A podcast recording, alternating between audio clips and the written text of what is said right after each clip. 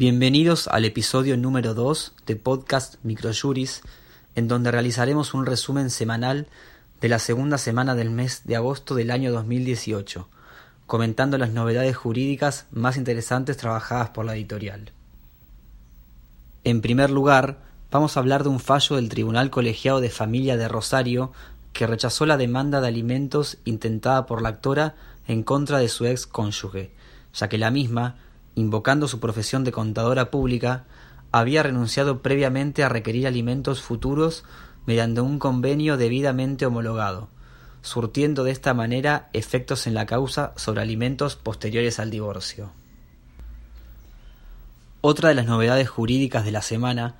es un fallo de la Cámara Nacional de Apelaciones en lo Civil y Comercial Federal que justificó la resolución de un contrato entre un canal de televisión y una productora que ponían al aire un programa de salud, ya que el dependiente que trabajaba para la productora había contratado a una falsa médica para cinco apariciones televisivas del programa de salud mencionado, recibiendo un precio a cambio.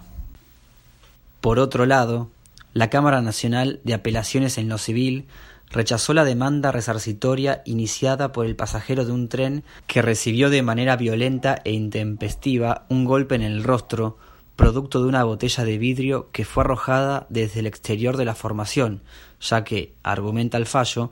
es impensable y escapa del sentido común que la empresa transportista pueda prever y evitar cualesquier hecho de terceros, ajenos a ella, por lo cual la lesión debe considerarse provocada por culpa de terceros por quienes la empresa no es civilmente responsable, conforme lo prevé el artículo 184 del Código Civil y Comercial de la Nación. En cuanto a las novedades legislativas,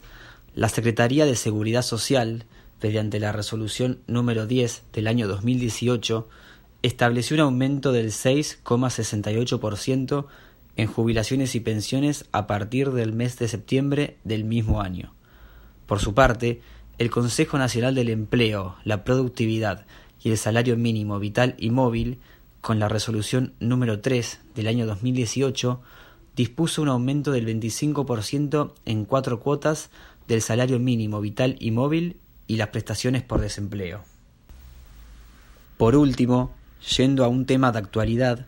presentamos en la sección Doctrina de Microjuris el escrito Persona por Nacer, ¿Qué dicen las constituciones y leyes provinciales? realizado por Vidal Elizabeth. En el mismo se hace un profundo análisis y relevamiento por provincia, según sus normativas, acerca del reconocimiento del momento en que comienza la existencia humana.